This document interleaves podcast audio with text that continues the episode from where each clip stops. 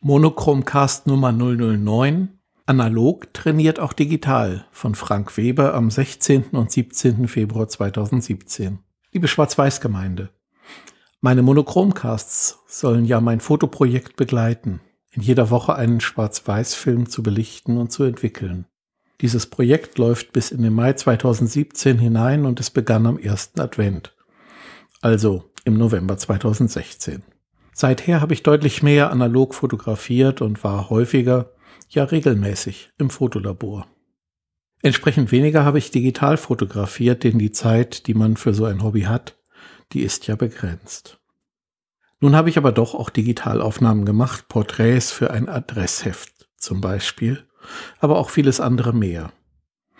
Und von diesen Porträts es gab zwei Termine, ein dritter folgt jetzt am Wochenende, will ich heute kurz berichten.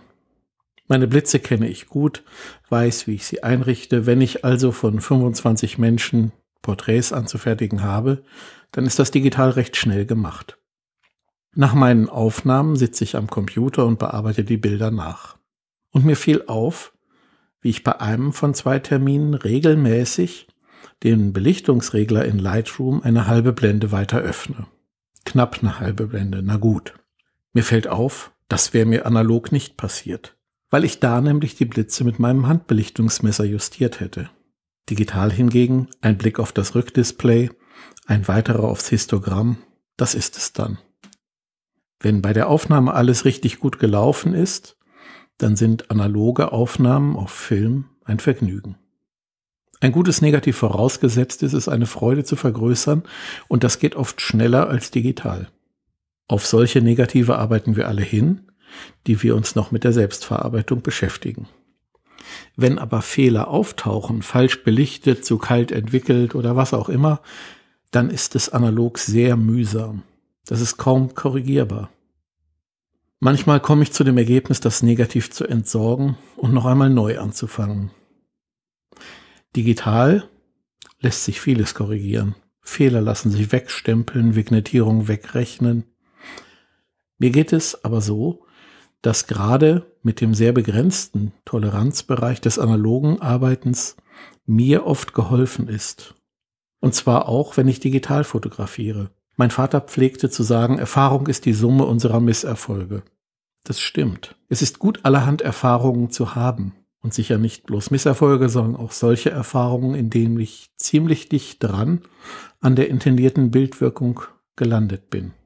Manchmal habe ich sie auch erreicht. Wer da bloß digital etwas fotografiert, bleibt oft im Draufhalten und hinterher das Beste aussuchen gefangen.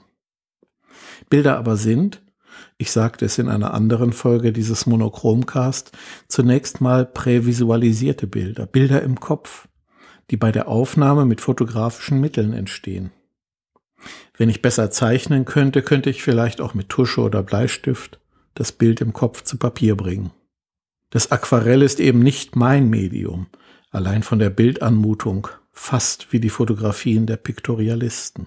Kurzum, wenn mein Weg ein fotografischer ist, sollte ich mich mit den Mitteln möglichst gut auskennen. Und das gilt ganz gleich, ob die Mittel analog oder digital sind. Zu Übungszwecken haben beide Vorgehensweisen ihre Vor- und Nachteile. Schnell ein Ergebnis zu sehen, das ist am Anfang sehr hilfreich. Unbestreitbar ein Vorteil des Digitalen. Und es war einst das Argument für Polaroid. Das Analoge andererseits erfordert mehr Abstraktion, mehr Vorstellung und ein Wissen um das, was ich tun muss, um etwas zu erreichen. Die Wartezeit zwischendrin führt dann dazu, dass ich Abstand von der Aufnahmesituation gewinnen und eher objektiv meinem Negativ gegenüberstehen kann. So wird durch den größeren Abstand dann auch mehr Selbstkritik möglich. Dann aber ist es auch gleich, ob ich die nächste Aufnahme vielleicht digital mache. Ja, ich belichte unterschiedlich, wenn ich analog oder digital fotografiere. Digital belichte ich nicht zu reichlich, ebenso, dass keinesfalls die Lichter ausgebrannt sind. Manche nennen das Exposed to the Right, weil die Messlatte der rechte Bereich im Histogramm ist, die Lichter. Inzwischen haben ja auch die Chips einen relativ großen Dynamikumfang, aber eben einen begrenzten. Da hilft dann auch kein anderer Entwickler. Also gilt es, dass keine völlige Überbelichtung, keine ausgebrannten Lichter erzielt werden. Bei den dunklen Passagen gibt es dann eben notfalls Bildrauschen. Und irgendwo ist einfach alles schwarz. Bei Film belichte ich auf die Schatten und entwickle auf die Lichter hin. Ich lege fest, welche Partien voll durchgezeichnet werden müssen. Anschließend stelle ich fest, wie groß mein Motivkontrast ist und entwickle eben so, dass die Lichter passend wiedergegeben werden. In den 1990er Jahren habe ich das mit dem Kalibrieren von Filmen nach dem Zonenmesssystem ausführlich betrieben. Nun habe ich eine gewisse Erfahrung und wähle, wie es ebenso geht. Was passt? Bei meinen Mittelformatkameras habe ich für die unterschiedlichen Kontrastumfänge und die entsprechende Belichtung und Entwicklung je ein Magazin.